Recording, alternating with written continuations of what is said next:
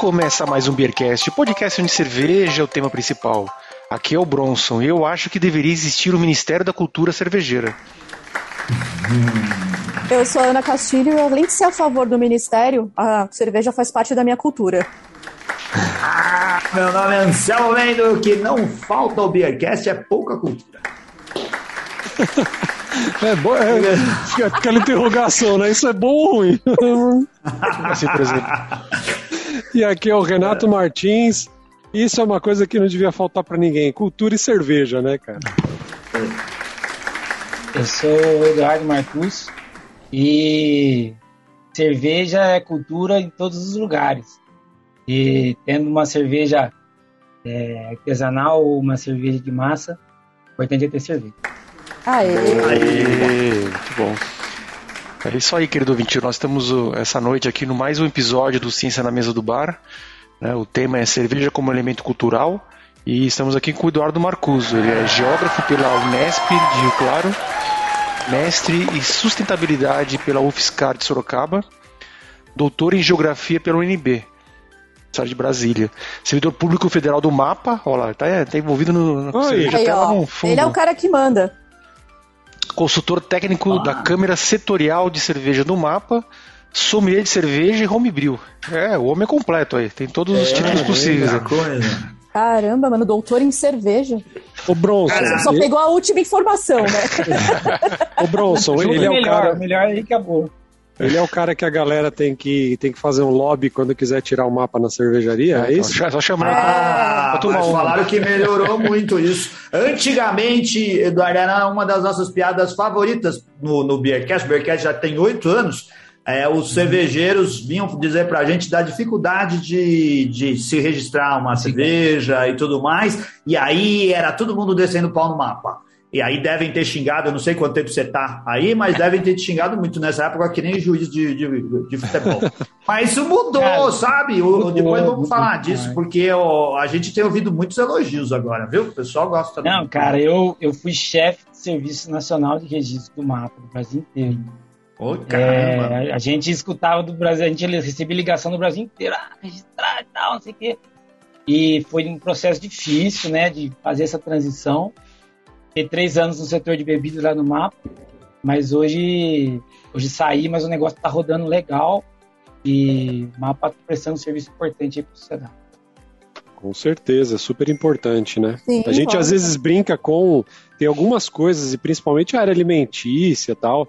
É um negócio que tem que ter um, muito cuidado, né? A parte de saúde também. Agora, com esse negócio de Covid, ficou bem mais evidente a atuação de órgãos governamentais aí no controle né, de medicamentos e ações né, que a gente tem.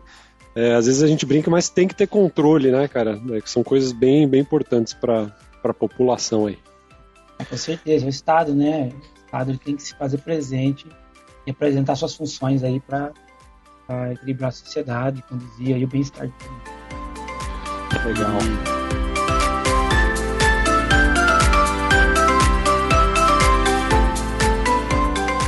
Só para contextualizar os ouvintes, né? A gente, o último Ciência na Mesa do Bar, a gente fez uma entrevista com a doutora Amanda Reichenbar, que é a, a, CEO, entre aspas, aí do Science of Beer.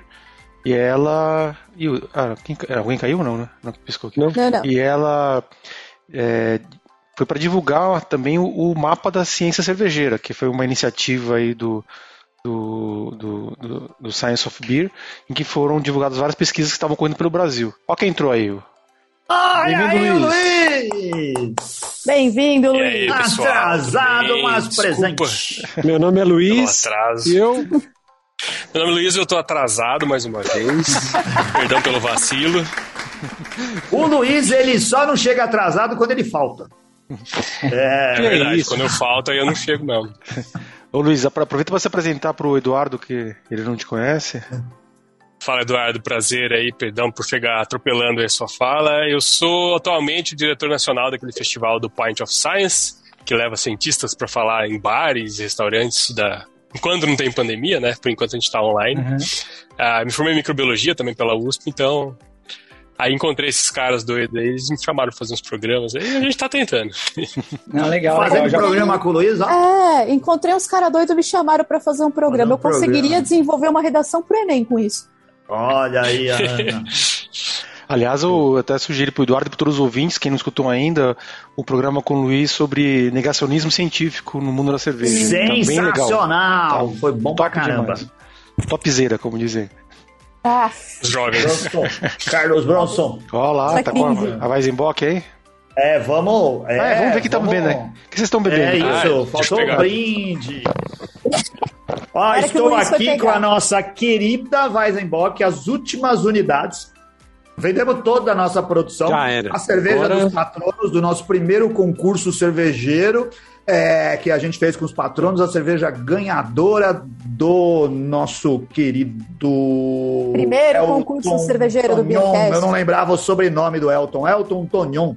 Ele ganhou, a gente fez a receita, né? E agora acabou os latinhos, né? Excelente, porque a nossa Weizenbock está evoluindo. Agora, quanto tempo já faz, Bronson? Você lembra a data? Foi, foi, ela foi produzida em dezembro do ano passado.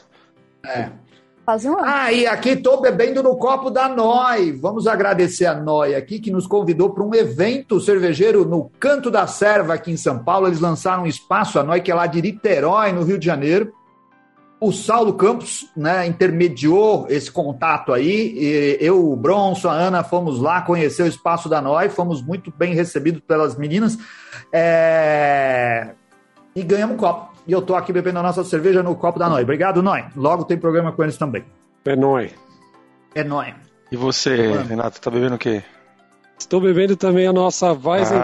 Ah, tá tudo ó, Weizenbock. E só que eu, diferentemente do Anselmo, tô fazendo o quê? Ah, Ah, tá sim. Copo É dos isso aí. nossos queridos patronos, ó. Ah, Tá sim. Esqueci não, eu lembrei, mas eu queria beber no copo da Noi, que era pra poder falar. É isso Tá aí, bom. tá certinho. E eu queria falar, e queria falar que quem quiser pode ser patrono também, Sim. né? A, partir de 10 reais, plano de patronato, que depois no final o Bronson vai falar como você pode ser patrono. Patrono. E quando rolar as compras coletivas, ganhar e garantir o seu copinho, igual a gente garantiu esse daqui. Muito Olha bem. só. A Ana hoje tá, tá abstêmia porque sou- vai trabalhar é. ainda. Eu sou motorista da rodada, então eu não tô bebendo. E você, Luiz, você tá bebendo o quê? Eu tô bebendo uma cerveja boa aqui, viu? Finalmente chegou a minha. Ah, Origem das é, espécies. essa aí tá é bom a mesmo. que a gente fez. pra seis que eu comprei já foram exclusiva pro, pro evento do Pint of Science. E aí tem toda a arte aqui, homenageando a Berta Lutz. Berta Lutz, pra quem não sabe, ela foi uma grande cientista. Ela trabalhava com anuros, que são sapinhos aqui. Ela também tinha uma grande atuação na educação, por isso os livrinhos aqui. Hum, E ela também participou do sufrágio feminino, quando mulheres não podiam nem votar aqui no Ah. Brasil. Então ela fez parte desse movimento. E ela representa muito bem o que o Pint of Science quer, né? Que a gente quer unir academia, ciência, sociedade, tudo isso daí. E é uma Brazilian ah, Wild Ale. Desculpa, é Wild Ale, porque a levedura aqui, a gente isolou a levedura, na verdade, a Carola Ah, e o René isolaram a levedura de uma colmeia de abelha. E é ela que fez essa cerveja espetacular. Tá. Além de estarmos aqui no podcast, né, é, o programa, na hora da gravação, foi transmitido para os patronos do Beercast pelo YouTube. Por isso que o, o Luiz está fazendo essa descrição do rótulo aí. Ô Luiz, a gente vai ter acesso Tô bebendo um cerveja? copo aqui do, sei lá, aqui. Bud. Um copo de, era, é do David Gilmour, olha Ah. só. Nossa. Foi, teve o show dele aqui. Ah, O cara tá. Foi bem no show, tá com um copão daqueles que, que vendem em show, Que vendem. tudo, David Gilmour, Pink Floyd. Ó, ó, não foge da minha pergunta, não, Luiz. A gente vai ter acesso a essa cerveja aí? Você vai mandar uma pra nós? Pra Carol? É, o, Bronson, o Bronson ganhou a dele pagando, né? Então ele já recebeu a dele. a gente teve um problema. Para os patronos. Mando, mando sim. A gente teve um problema com a transportadora, mas resolvido. Eu mando uma pra vocês aí sim. Aí, tem que. Ah, Anselmo, boa. Tá aí um bom sorteio pros patronos, né? É. É isso, é a cerveja do Pint. A gente poder fazer. É, acho que eu levo aí pra vocês em São Paulo. Beleza. É mais fácil. Legal, agradecemos muito. E você, Eduardo? Eduardo, tá bebendo o quê? Opa, estamos aqui, tô bebendo uma, uma fiap, é uma, uma IPA com manga aqui do, de Brasília mesmo, o pessoal da Corina. Eles têm um galpão aqui, é bem bacana. É, pessoal que faz uma cerveja, é, eles são ciganos, mas tem uma cerveja bacana, tem um espaço legal de interação, família e cerveja e, e cultura. Né? O Galpão deles é bem bacana, cerveja bem aromática, show de bola. Ah, Legal. Só retomando o que eu estava falando, é, é, nós chegamos no Eduardo através do mapa da ciência cervejeira, que foi divulgado pelo Science of Beer, né, uma iniciativa lá do Science of Beer, com, capitaneada pela doutora Amanda Reitenbar. E, e, e ele e, e, tá, e, lá já falava de uma tese que ele estava defendendo, que ele já defendeu, desculpa, de doutorado, né? Tese de doutorado já defendeu, que é da cerveja como cultura aos territórios da cerveja, uma análise multidimensional. Então a gente vai aqui hoje tratar um pouco da tese dele e, e a gente até pautou alguns é, pontos principais aí, né? Falar um pouco da metodologia geográfica, da cerveja como cultura e os territórios da cerveja. Eduardo, ver, ver como você acha melhor começar e talvez até falar como você começou a pesquisa, né? Quando você defendeu. É, de onde veio a ideia. É, isso aqui é um, é um pouco da, da, trajetória, trajetória acadêmica que se confunde com a trajetória de vida, né? Essas coisas, coisas estão entrelaçadas, né? Estudo cerveja faz 15 anos, né? academia desde a iniciação científica, em 2007, 2008, TCC, mestrado e doutorado agora, né? E, vou estudar pro resto da vida, né? Quando você pega um tema assim que você engata uma atrás da outra, aí você não para nunca mais, né? Então, eu sou interior de São Paulo, da cidade de Boituva, e lá é a sede da, do Grupo Petrópolis, uma grande cervejaria. E, e aquilo, aquilo mudou a dinâmica da cidade, né? A dinâmica do espaço também. Então, eu, como geógrafo, fui entender isso lá na graduação. E aí, no mestrado, eu estudei as pequenas cervejarias, é, com antes na, sustentabilidade, territorialidade, que era o meu mestrado em sustentabilidade no mestrado. E no doutorado, eu fui para os territórios da cerveja. É, Comecei em 2017, terminei agora esse ano, em abril, defendi. Tá bem, que o negócio é, é punk, é pandemia, né? Eu tô com minha filha, home office, casa e aquela coisa. Minha esposa é enfermeira, tava no, tava no TI do, do Covid, sabe? Todas essas coisas é, interferem, né? É, na pesquisa. A gente acha que o pesquisador ele é um pesquisador que que tem lá todos os incentivos e toda a estrutura para ficar pesquisando, né? Pesquisa no Brasil é, é, é, pouco valorizada, isso já foi debatido aqui no podcast, né? Mas é sempre bom chamar essa atenção, porque é, o pesquisador brasileiro faz muito com muito pouco e, e o brasileiro em geral faz isso, né? E não era para ser assim, não era para ser tão custoso, né? Mas estamos aí na luta e vamos embora. E aí defendemos e agora estamos tentando escrever um livro, já temos algumas, algumas editoras aí querendo publicar minha tese. Estamos tentando também juntar um grupo de autores aí para escrever um pouco mais sobre a diversidade dentro da cerveja e todos os aspectos, tanto históricos, geográficos, quanto culturais e sociológicos. A gente está juntando uma turma boa aí. É, vamos ver se a gente faz um negócio bacana, porque a ciência ela tem que sair do muro da, da universidade e ir para a sociedade. E a gente tem que transmitir isso para é, esse saber para todo mundo. E é, é, um pouco do papel aqui do Bearcast bem bacana aí o trabalho do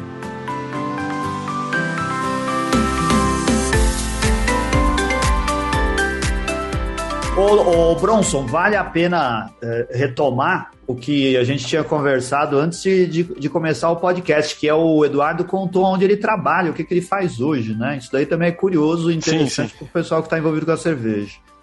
Diz aí, onde que você trabalha hoje, Eduardo? E, e qual a sua atividade lá? É, é bom, na verdade, nessa, nessa trajetória, né? Quando eu estava no mestrado, eu era professor de geografia. Dei aula para crianças de pequenas por muito tempo.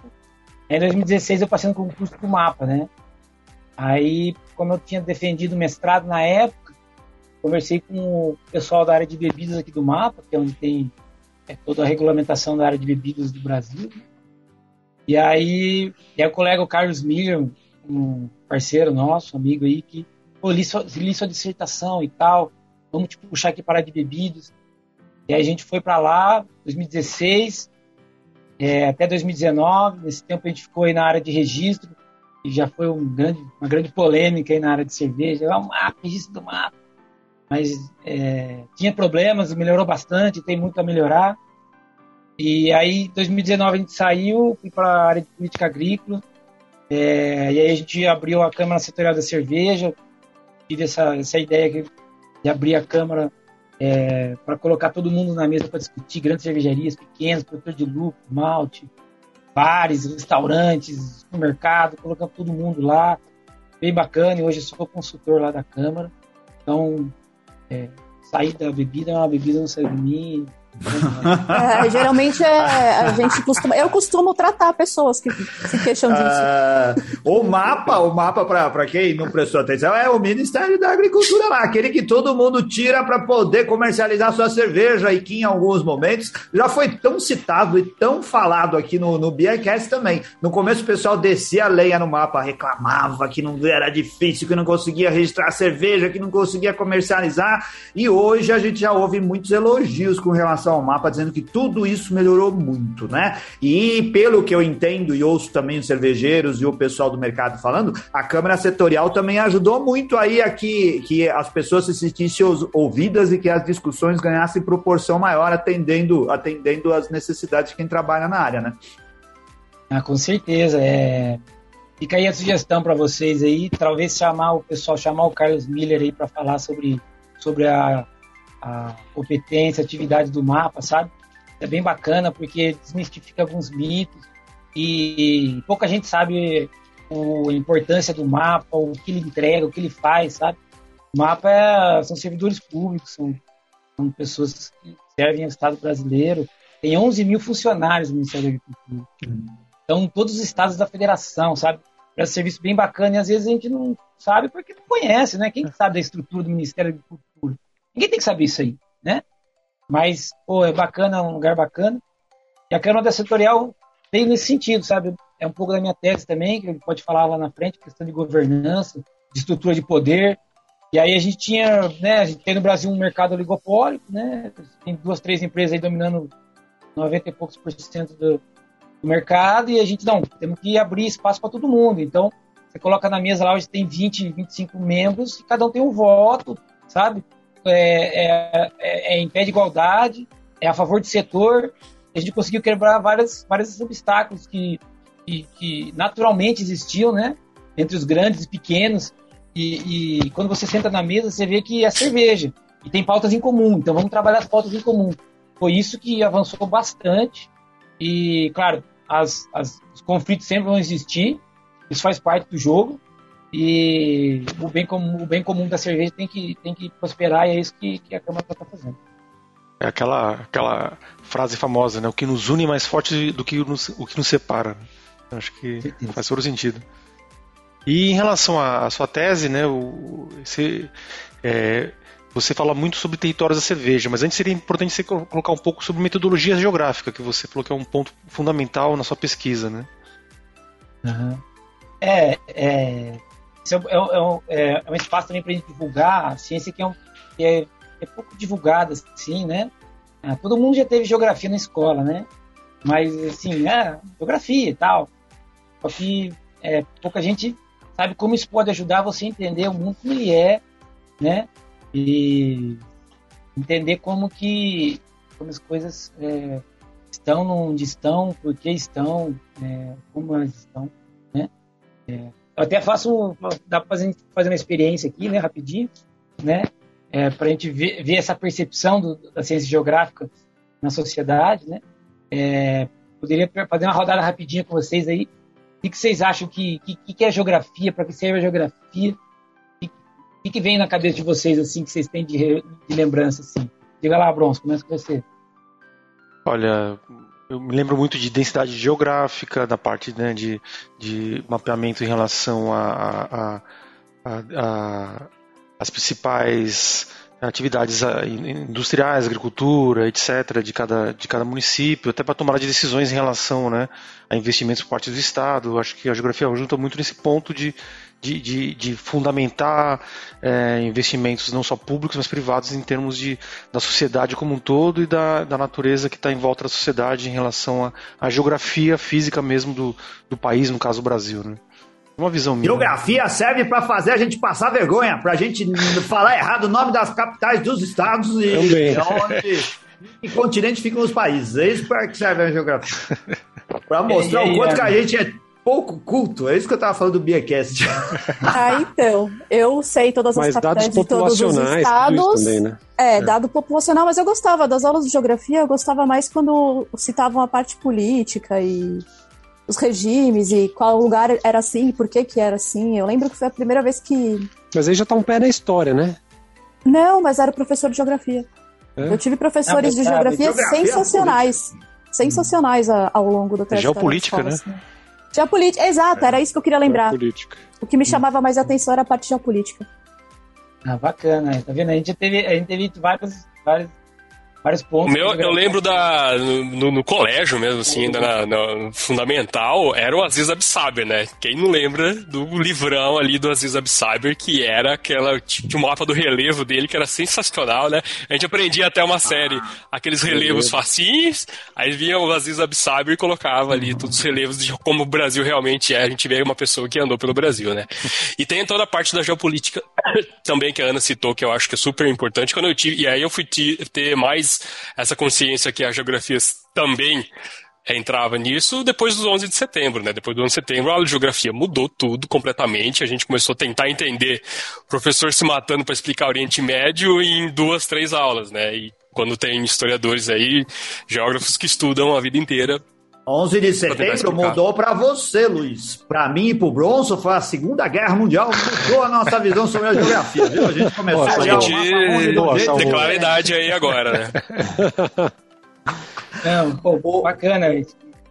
Diga lá, não, não, eu ia falar, minha prima tem uma prima geógrafa que fez uh, as pesquisas de mestrado e doutorado no ensino de geografia para deficientes visuais. Então, ela desenvolveu mapas táteis e trabalhou com, com esse tipo de. Olha, mano, de, família do Selmo. Estudo. Ó, oh, é, ela acho que é a única doutora do. A galera que deu certo família. aí, né? É a é, Carla, mano. é, Carla Sena Jimenez Reinaldo tá errada a ordem do nome, mas é isso daí. Carla, a geógrafa doutora da nossa família. Como é que chama a sua prima? Eu não sei. Eu sei que ela tem o mesmo sobrenome Carla, que eu Carla. em algum lugar, assim.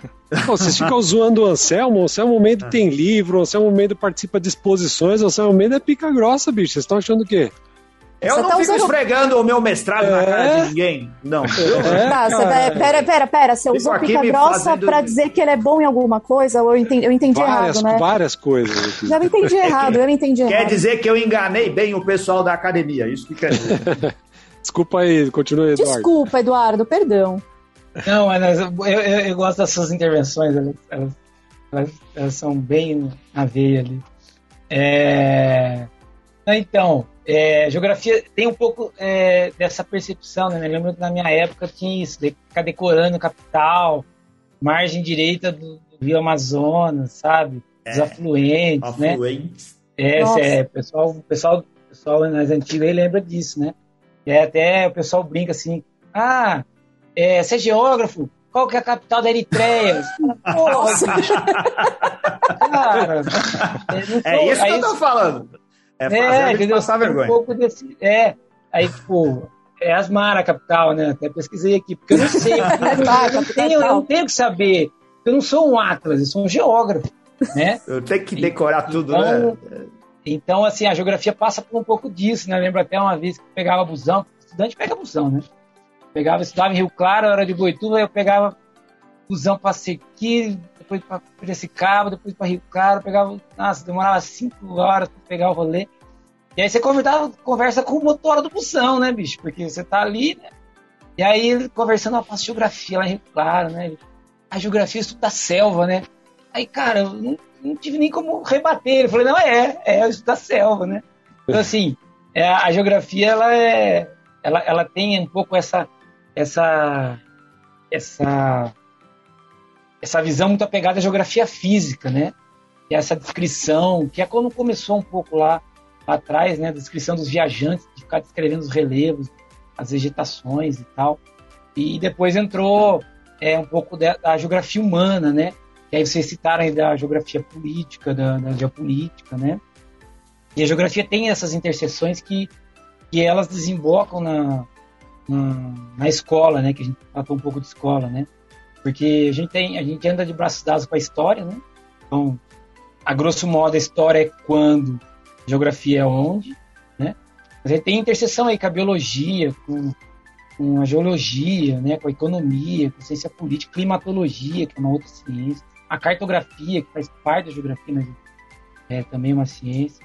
Então, o geógrafo ele tem essa, essa necessidade de, de, de olhar para a realidade, olhar para o campo, né? fazer trabalho de campo. O geógrafo ele pode fazer um trabalho estritamente técnico, dentro do gabinete, da bibliografia, né? eu já fiz isso muito.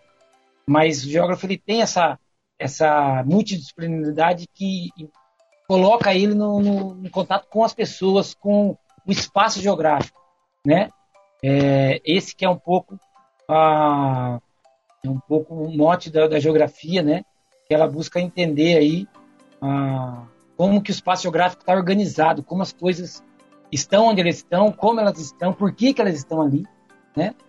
É, e isso é, é, é, um pouco do que a gente busca compreender, né? E trazendo um pouco para a discussão da cerveja, é, a gente teve, trouxe um exemplo aqui que é recente, que o pessoal pode, pode entender um pouco melhor, né? É, o caso da, da cervejaria da Heineken ali, né? Em Minas Gerais, lá em Pedro Leopoldo e tal. Por que, que elas escolheram aquele lugar? Então, onde, né? Onde? Por que, que eles escolheram lá para se fixar, para fazer um investimento e abrir uma fábrica de investimento de bilhões, né? Por quê? Então, é, é essas perguntas que mexem. Ele vai mudar aquele espaço, ele vai transformar aquela realidade, né? É, primeiro, ele, ele olha para a logística, né? Então, quanto que eu tenho de atravessar de espaço para distribuir essa cerveja? Então, eles têm centros de distribuições perto que facilitam é, aquele lugar.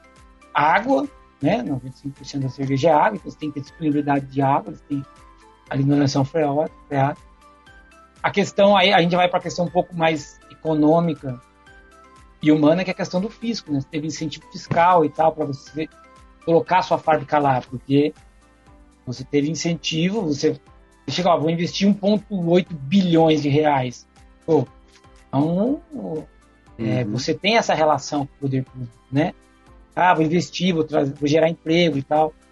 É, claro que também é, uma, é importante, mas é, a cerveja artesanal gera 15 vezes mais emprego por hectolitro, porque a, a cerveja mainstream, essas grandes fábricas, elas geram muito emprego, mas é um negócio muito grande. Então, em termos de volume, é, é relativo. Mas isso é importante porque um emprego na, na cadeia cervejeira já leva mais 50 na cadeia, porque você tem produção, distribuição, bares, restaurantes, mercado, né?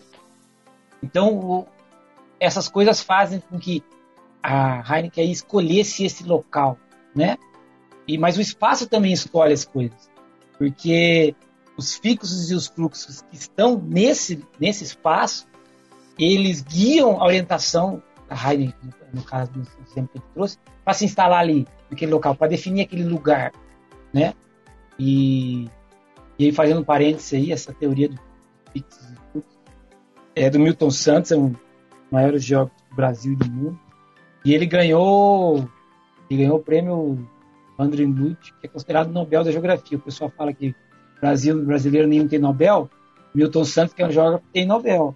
Olha aí. Né? aí olha, a olha, a importância da geografia aí. Chupa né? esse Nobel aí, então. Não é? é? O pessoal fala muito assim, ah, o Brasil tem cinco Copa do Mundo e não tem Nobel. Tem Nobel sim. Milton Santos, de baiano, negro, geógrafo intelectual. Né? Aí. Tem que ser muito valorizada a, a, a, imagem do Milton Santos aí. E a referência à geografia no Brasil é, é, valorizada, mas é muito valorizada lá fora também. E às vezes mais do que dentro. É. Mas, é, voltando ao exemplo, né, para a gente ver essa questão de, de, de, poder, de disputa, né, vocês citaram um pouco a, geopolítica, né, é, as questões de poder envolvida nessa escolha do espaço, esse exemplo que a gente trouxe, né, O ICMBio foi lá e vetou a obra, né? Porque ela estava interferindo no sítio arqueológico, lá nessa região. Então, você tem essas disputas de poder. Que, que esse sítio arqueológico tinha a Fossa da Luzia, que é o primeiro registro do, dos homens das Américas. Assim, um negócio. É, é, um patrimônio do Brasil, isso não pode é, é, tirar. Atropelar, não pode né? interferir. Né? É, não pode interferir nesse nível de, de, de captação de água do subterrâneo, porque você, é um relevo kárstico, muitas cavernas, túneis. Se você tirar muita água dali, ela pode Desaba tudo. Né? É. Desaba tudo. E aí você perde um registro não só do Brasil, mas da história do ser humano, né? Então, né, pô, e aí você aí, tem tá vendo? A, cultura e geografia economia, tem história aí, ó. Aí. É, é, tudo, é tudo envolvido, sabe? Quando você, a gente tá falando assim, eu vi, eu vi, eu vi a live lá do, do podcast lá do, do Sérgio, parceiro nosso aí. Né? Não, o Sérgio Barra? É, Sérgio Barra. E ele falou muito de, da, da, história, né? A gente tá falando da geografia, mas essas caixinhas são maneiras de dividir um conhecimento que, o, que, é, que é geral, né? Não tem como você saber uma coisa só. Ah, eu vou, é, agora vou abrir uma caixinha, você fecha a outra. Não dá, é, tudo está entrelaçado, né? É, não tem uma e, ciência estanque, né? Toda ciência, a ciência, é, na verdade, é um, um componente de um todo que se interrelaciona né, e interage o tempo inteiro, né? Sim, aí só para fechar, né, é, assim, esse método geográfico, né, é, tem essas todas as questões que eu abordei, mas uma frase que é, que é importante, mas mais recente do, do, da história do pensamento geográfico, é que não é só a gente que escolhe o espaço, né?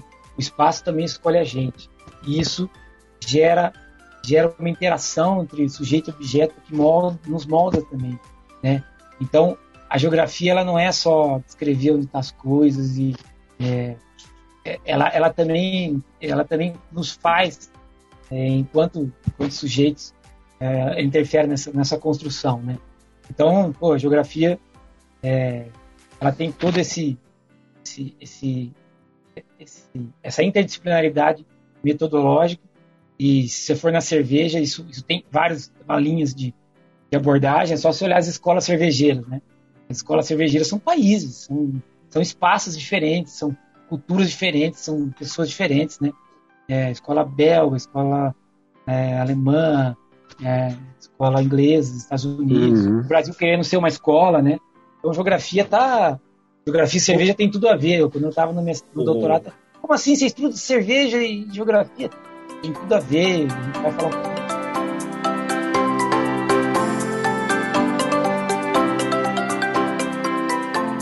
O, o, o, Eduardo Douglas Santos está acompanhando a gente aqui no YouTube. Ele disse que é muito estratégico usar a geografia para entender formação de arranjos produtivos locais de cervejarias e entender a formação da cultura cervejeira no Brasil afora. É, o pessoal do hidromel daqui do Brasil tem utilizado ferramentas do Google Maps para indicar e localizar produtores de hidromel na América do Sul. A gente comentou isso no programa sobre hidromel algumas semanas atrás. Acontece na cerveja também? Acontece, acontece. Quando você, você tem nessa, nessa, nessa. A internet possibilita essa desenvolvimento de conhecimento colaborativo, né? Então você, você começa a a, colocar os, os, pontos, as pessoas mesmo marcam, né? É, você vai construindo um saber geográfico ali, né? Pô, a gente que é apaixonado por cerveja, quando você vai fazer um turismo, qual a primeira coisa que você vai?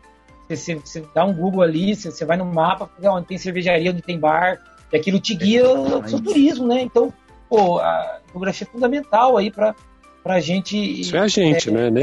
A galera do CC. a não, gente faz isso mesmo. Né? É, não, de um modo geral, é as pessoas. apaixonado por cerveja, né? É. é. apaixonado por cerveja, né? É, mas é, isso acontece com qualquer tipo de interesse pessoal, né? Se a pessoa gosta de, é, de rapadura, Chocolate. ela vai procurar um lugar que tem rapadura. E onde ela vai procurar isso? Nos mapas, ela vai procurar. Porque se ela entra num site, ela vai ver onde é esse lugar. Porque o espaço ele precisa ser atravessado. Né? Nessa onda digital, você fala, ah, você está em sua casa, você pede o que você quiser, chega na sua casa. Mas o espaço precisa e nunca deixará de ser é, só, só quando inventaram o teletransporte. Mas o espaço, alguém foi lá e pegou de onde é produzido e trouxe para você. Então, a gente vive um, uma, uma ilusão de que as coisas caem do céu, pode vir de drone, pode vir do que quiser, mas o espaço tem que ser atravessado, né? E essas políticas públicas ajudam a fazer isso. É, o Estado de São Paulo tem uma política pública para a PL bem bacana. Tenho conversado com o pessoal lá da Secretaria de Turismo, Desenvolvimento Econômico também. Tem uma PL em Campinas, que foi aberta agora, Ribeirão Preto. É, você tem várias iniciativas, porque, cara, as pessoas, os cervejeiros têm que se unir, né? É, para você conseguir é, chamar atenção para esse, esse novo esse novo mercado, que é o mercado da cerveja artesanal, que depois a gente pode falar mais na frente, teve, é, foi muito forte no Brasil no início, é, no final do século XIX, início do XX, e agora está voltando no final do XX, no começo do XXI aí, com a revolução da cerveja artesanal. Final do século XIX e do século XX, cerveja artesanal, a gente podia chamar assim? Opa, opa eu, é. não vou, eu não vou dar, eu vou deixar pro final. Ah. Mas a gente vai falar, a gente vai falar de números. Mas a gente não tem todo o tempo do mundo, não, bicho. Já manda, vai. É. Ah, é? Não, então vamos fazer aqui é, uma. Manda. Deixa, deixa eu dar, emendar uma pergunta, Eduardo, que daí, daí você já aproveita, então tem um pouco a ver com isso daí, então. Eu me deparei em pouco tempo agora com um livro chamado The Rise of the East, que agora a editora da Unicamp conseguiu traduzir, chama Ascensão da Levedura. E aí ele conta exatamente essa história, né, de, dessa simbiose que teve entre humanos humanos e as leveduras, quando a gente parou de ser caçador-coletor, a gente começou a, a cultivar cultivares, plantar as coisas e também a fermentar os alimentos, fermentar cerveja, fermentar alimento, é, vinho, tudo, é, tudo que é, é bebida fermentada, né?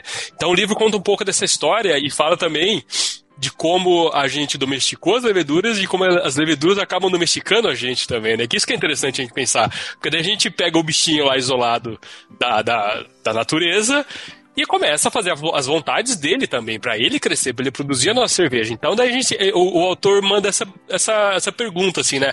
É a gente que está domesticando o bicho ou é o bicho que está domesticando a gente para fazer o que a gente quer para ele se reproduzir? Mesma coisa com trigo, mesma coisa com tudo que a gente cultiva. Você tem que lá, ah, eu vou cultivar trigo agora, então eu tenho que tirar toda a erva daninha de volta, tem que dar muita água pro trigo, tem que dar mais espaço pro trigo para crescer melhor, pra cevada, para tudo que for preciso para fazer a, a, a cerveja, né? Então, aí eu pergunto pergunto, e aí. contando a história, a cerveja está domesticando a gente também a fazer mais cerveja, junto com todas essas. A, a, o que leva dos ingredientes da cerveja.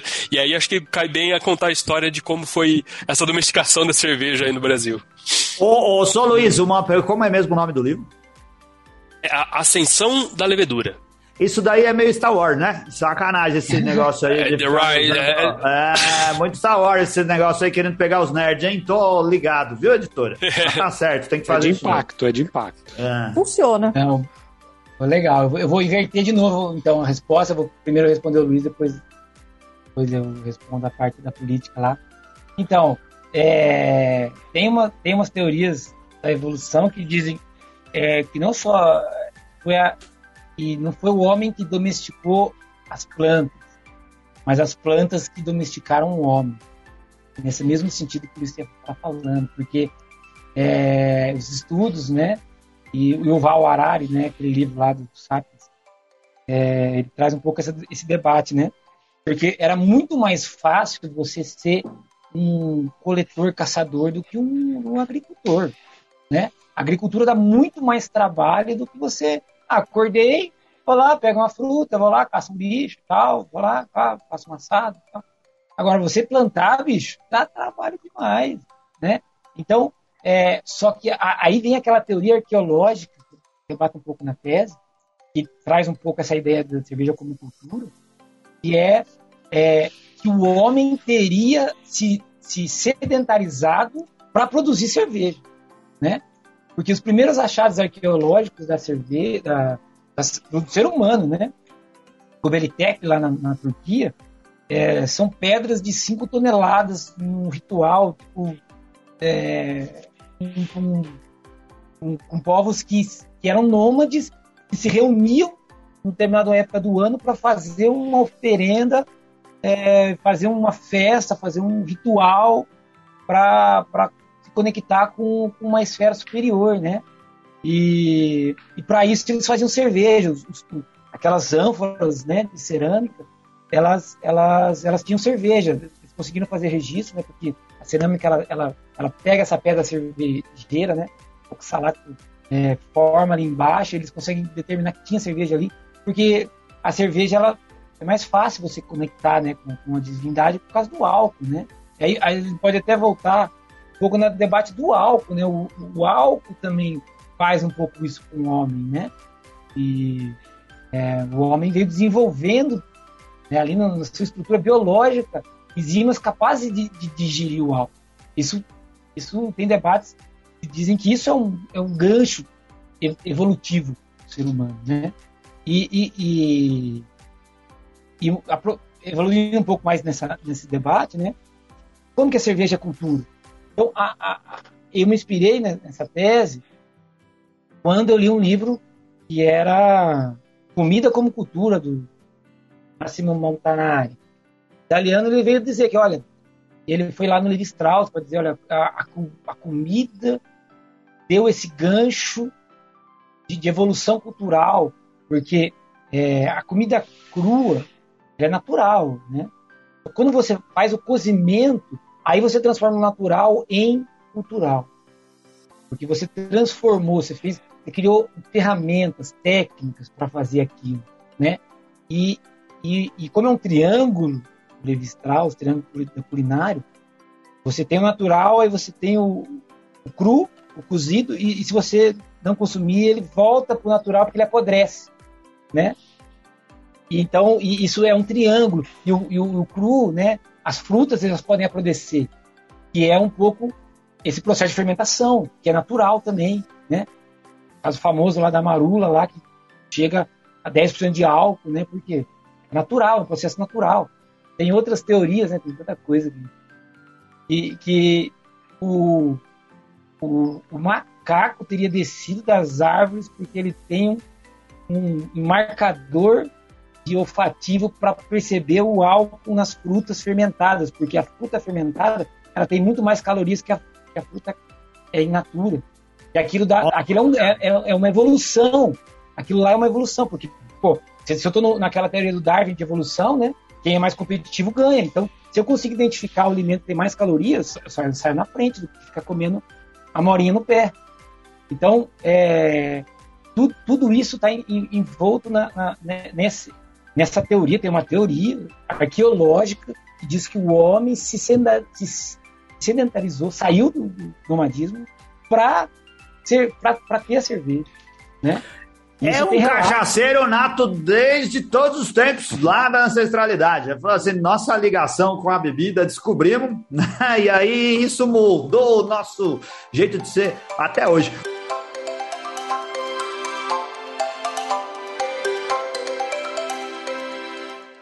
Ô, Eduardo, o, o Douglas, ele continuou aqui fazendo perguntas e é, perguntou assim para você. Você, Eduardo, você tem a intenção de atualizar o seu estudo sobre sustentabilidade, territorialidade das microcervejarias, tipo analisar o cenário pós-pandemia? Isso deve ter é, mudado, a pandemia cara, mudou tudo, né? É, o cara leu minha, minha, minha, minha dissertação de mestrado, pô. Olha aí! Agradeço aí o colega. Hum. É, é, eu, assim, é, aquele, aquele mestrado foi mais. É, é, como ele foi na, na, na, área de sustentabilidade, você tinha que ter esse cunho, né? Mas eu estou mais, mais interessado na, na, no debate político da, da cerveja, né? No debate de, do poder que envolve a cerveja.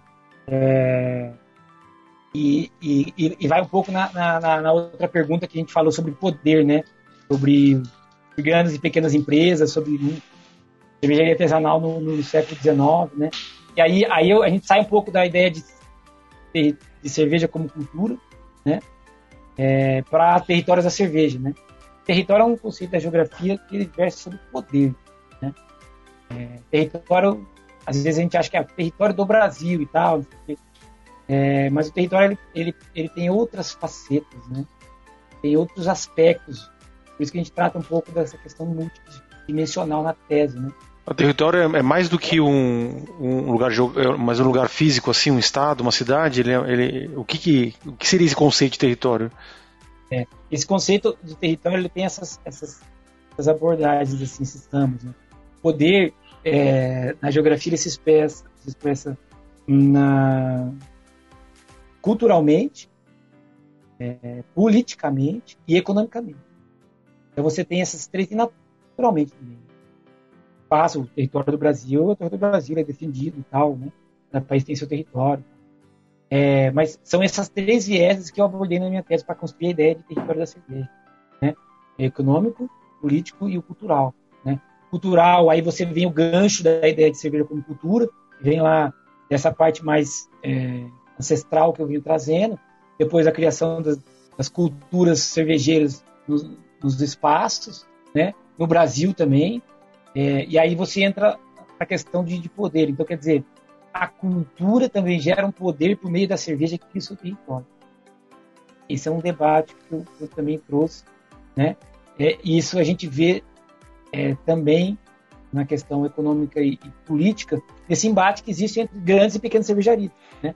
A, a, grande cervejaria, ela cria o que eu chamei na minha tese, território da cerveja Pilsen. Né?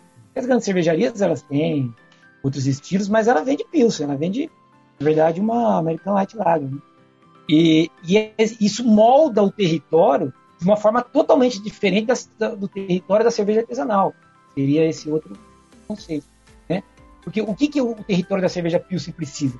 Essa fábrica de, de um bilhão e meio de investimento lá em Minas Gerais, ela precisa de centros de distribuições que cheguem em todo o Brasil, ela precisa de vários supermercados, ela precisa de, um bar, de, de uma rede de conexão muito grande para chegar na ponta e você comprar uma cerveja a dois reais né? Ela ganha por volume, ela ganha por escala, né? E, e ela vai moldando o território, né? Então, por que, que as coisas são como elas são? Onde elas estão, né? É, Ô Eduardo, sua, sua, é, desculpa, sua pesquisa foi, foi publicada, ela virou livro, ela tá lá nas bibliotecas das universidades, é possível acessar? Sim, sim claro, claro. É. Eu, deixei o link aí, do Bronze pode colocar ali no, no link lá, no, na descrição. É, tá público, tem lá 400 páginas para você se divertir. é... ah, não, a gente gosta de leitura parruda, se não for parruda, não tem graça. Jô Soares dizia que livro bom é aquele que para de pé, quando você coloca ele de lado assim. Se tombar, não, não, não dá. Vai, e, e, e, a, e, a, e, a, continuação da pesquisa é no caminho do pós-doutorado? Como que você está envolvido ainda com, com a universidade e como que você vai prosseguir isso? É, eu, eu pretendo lançar esse livro, né? Já tem umas editoras querendo publicar minha tese e tal. Estou esperando para é, para a gente definir esse outro livro que a gente está fazendo um grupo de grandes autores, tentar pegar um pouco mais sobre a diversidade de cerveja, a visão mulher na cerveja, a questão do movimento é, LGBT, questão racial. É, não falsam temas, né? Tá, é, ela, ela não, a cerveja não está apartada da sociedade. Né? Todos os preconceitos e todas as idades e, e, e, desigualdades que tem na sociedade tem no mundo cerveja. A gente quer abordar um pouco isso, um pouco da história, trazer um pouco de consolidade da história da cerveja no Brasil, que, que, que é um grande desafio para quem estuda cerveja. Você fala, ah, hoje ah, vou estudar cerveja. Por onde eu começo? Não tem por onde eu começo. Você tem que ficar caçando e tal. É, pô, minha tese ajuda, a tese da Silvia lá a Catarina ajuda, outros pesquisadores ajudam, mas não tem um lugar para começar. E, é, e, esse livro que a gente está fazendo talvez ajude, né? E o pós-doc é sempre uma, uma, vontade, né? E então a gente tem essa pegada. Agora, é, para voltar naquela ideia lá do, do poder, né? Só para você ter uma ideia como o poder interfere no território, no espaço, na organização das cervejarias do Brasil ao longo do tempo e no, né? É, em 1930, você tinha 240 cervejarias no Brasil. 1930. Você só voltou a ter 240 cervejarias no Brasil em 2010. Cara, Isso daí aconteceu, elas estavam limitadas ao sul do país, a gente estava lá na, na, imigração e nas, nos povoados é, claro, do sul. Até, até, hoje você tem a concentração de cervejarias no sul e sudeste por uma questão de imigração, é. cultura que o povo trouxe, dos imigrantes, uhum. sobretudo os alemães. Mas o que fez as cervejarias artesanais, né? Na época, o artesanal não era dividido em artesanal e grande, era alta e baixa fermentação. Porque para você fazer cerveja de baixa fermentação, você tinha que ter investimento alto, porque você não tinha sistema frio 1940 para todo mundo, né? É, então, é, o que derrubou as cervejarias de alta fermentação, que é o caseiro que a gente faz hoje. Pô, você faz a cerveja, deixa lá no canto lá que não pega sol, fermenta e, e sai cerveja, né? Pode ter uns off-flavor e tal, mas sai cerveja, né? E, e, e, era uma concorrência muito grande que existia em, em relação às cervejarias de baixa fermentação, que são as grandes cervejarias. Ama, Antártica, ah. são fundadas lá no início nossa, as lagas. Imagina fazer isso lá numa época onde a gente não tinha refrigeração em lugar nenhum. Imagina fazer lager lá no Rio de Janeiro. É isso, isso era lá mesmo, era capital, né? E aí, mas é. o que, que é. mudou essa, essa, essa relação? Foi o, foi o lobby, foi a taxação, foi a tributação. Porque hum. quando você tinha uma diferença tributária entre cerveja de alta fermentação, artesanal, uma cerveja de baixa fermentação, então o imposto da baixa era maior porque eles vendiam mais, então é, você tinha um equilíbrio, então você conseguia é, conviver as grandes e pequenas. Só que aí em 1948, o lobby das grandes, é, eles derrubaram essa diferenciação de taxação. E aí o número de 240 em 10 anos caiu para 99. Olha só, em vez de expandir, então a gente teve o nosso segundo grande boom nos últimos anos, né? Nos últimos 10 anos aí, menos, menos do que isso até. Quer dizer, então o território, na verdade, essa visão de território, o poder é um, um ponto fundamental para que né, a, a, aquela é comunidade cervejeira consiga seguir em frente como um grupo ou vai estar presa no, no oligopólio ou no monopólio aí como a Ambev e as grandes quatro aí, né? Então isso, isso. É, é, esse entendimento realmente é bem, bem, diferente do que a gente imagina do que seria uma, um território normal, né? Que é só o país, né? Só, como você falou assim, a escola cervejeira, né? A gente está indo mais numa amplitude maior da contextualização em termos de relacionamentos humanos, de poder, de, de, de cultura, né? De, e não só a geografia aí, né? Bem interessante isso aí. Eu acho que a gente até pode pensar numa, numa próxima etapa, gravar um outro programa mais focado realmente Sim. nesse ponto cultural, né, cultural e, e, e, territorial, territorial focado no Brasil. Você deu uma introdução em relação ao que cresceu né, é, nos últimos anos, é, até ultrapassou o que era no passado em termos de quantidade de cervejarias, né, incluindo as artesanais e as, e as de massa. E eu acho que a gente pode depois voltar para entrar nesse ponto, até trazer mais alguém que que possa contribuir junto com você nesse, nesse contexto, né? Para que a gente possa realmente é, até destrinchar mais o assunto. Eu digo isso porque gente, o, o, tempo já está já tá curto, a gente já está bem avançado no programa, né? Então eu queria aproveitar até para ver se, se o Luiz tem mais algum questionamento que queria fazer, né? O, Seria o ótimo. É, duas coisas, o Luiz, se tiver um questionamento, e pode também dizer como que o pessoal adquire a cerveja do uh, Science Pint of Pint Science. Só quem não é patrono, quem, quem é patrono vai ganhar no sorteio. É, né? é, o patrono pode esperar que vai ter sorteio, que o Luiz já prometeu pra gente. Então, o problema agora é esse, porque foi bem limitada a produção dessa cerveja. Eu tenho. A Carol dá um jeito.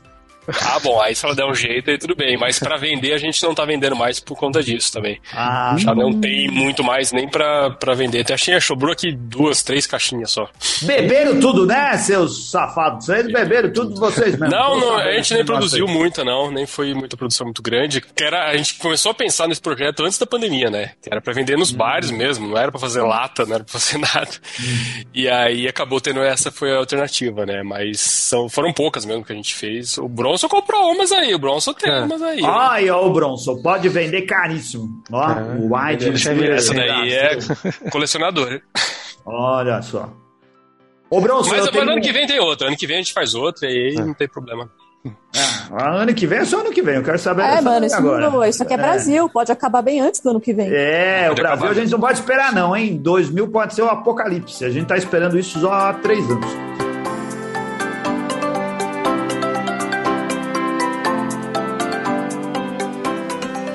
Agora a gente vai falar também do Brasil Beer Cup, é, o evento que pretende ser o maior festival cervejeiro do Brasil.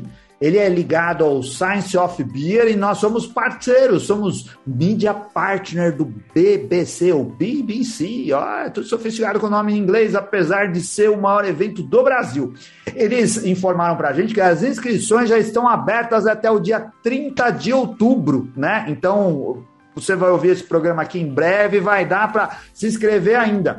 Chegou o momento, dizem eles, as inscrições do Brasil Beer Cup estão abertas a partir de hoje. Hoje é o dia 6 do 10, mas você vai ouvir isso daqui mais para frente. Você pode cadastrar sua cervejaria ou cerveja caseira né? Cervejarias de pequeno porte, médio e grande de toda a América Latina pode se inscrever. Cervejarias ciganas, cervejeiros caseiros com estilo Catarina Sauer. Isso daí está definido para os caseiros. Tem a sua cerveja avaliada por, por, grandes profissionais do mercado cervejeiro de todo mundo. Vocês viram que eles copiaram a gente? Eles estão usando os mesmos argumentos Sim. que a gente usava no segundo concurso de cerveja caseira do Beercast. Ê, Brasil Beer Cup, vou te falar, viu? O regulamento está disponível no site do Brasil Beer Cup. Então, pesquise aí Brasil Beer Cup, Cup, inglês C-U-P, e saiba como se inscrever. Boa sorte. Era isso. Tá. Só para é aproveitar para dar um abraço para o pessoal que está ao vivo no YouTube, né? O João Paulo, Paulo Ramalho, ele disse assim, muito legal conversa, pessoal, alto nível, parabéns. Gustavo Jorge, a Viviane Cardoso também adorou o papo. É, o Douglas Santos, que já falamos bastante dele aqui. É, o, a, Ana, a Ana Castilho tá aqui de xereta. Ana Castilho sou eu, é. gente. O Glauco, Ana Maria. O, Ana Maria. Glauco Inoi, que tá em férias e tá aproveitando também para assistir o programa. O Bruno Caldeira e o Murilo Segata Garcia. Um abraço a todos. Vire patrono do BQS a, partir de, a partir de 10 reais por mês, pelo Apoia-se pelo PicPay. Né? Eduardo, como é que o pessoal te encontra aí nas redes sociais? Quiser tirar uma, conversar mais com você sobre esses assuntos? Tem muita gente que foi interessada em conhecer mais sobre sua pesquisa né? Se puder, por onde o pessoal te acha? Não, a gente tem, tem Instagram, Instagram é bem, bem pessoal, assim, mas tem no link, no link que eu deixei eu, na descrição da bio eu deixei o link da tese, uhum. né? Então você pode procurar lá Eduardo Marcus, arroba Eduardo Marcus lá no Instagram. Aí tem o link da tese. E também se caçar lá no Google lá, Eduardo Marcus, cerveja UNB, sai também. Tá lá disponível, o link para todo mundo, é público, né? É devolver aí esse tudo aí para a sociedade e é um pouco o que a gente está fazendo aqui hoje. Sim, exatamente. Beleza. Muito obrigado. Luiz, você mais uma coisa para se dizer, além do, da cerveja? Tem alguma, Tua filha novidade já tá futura aí? bem? Você tá tendo que dar de mamar três vezes por noite?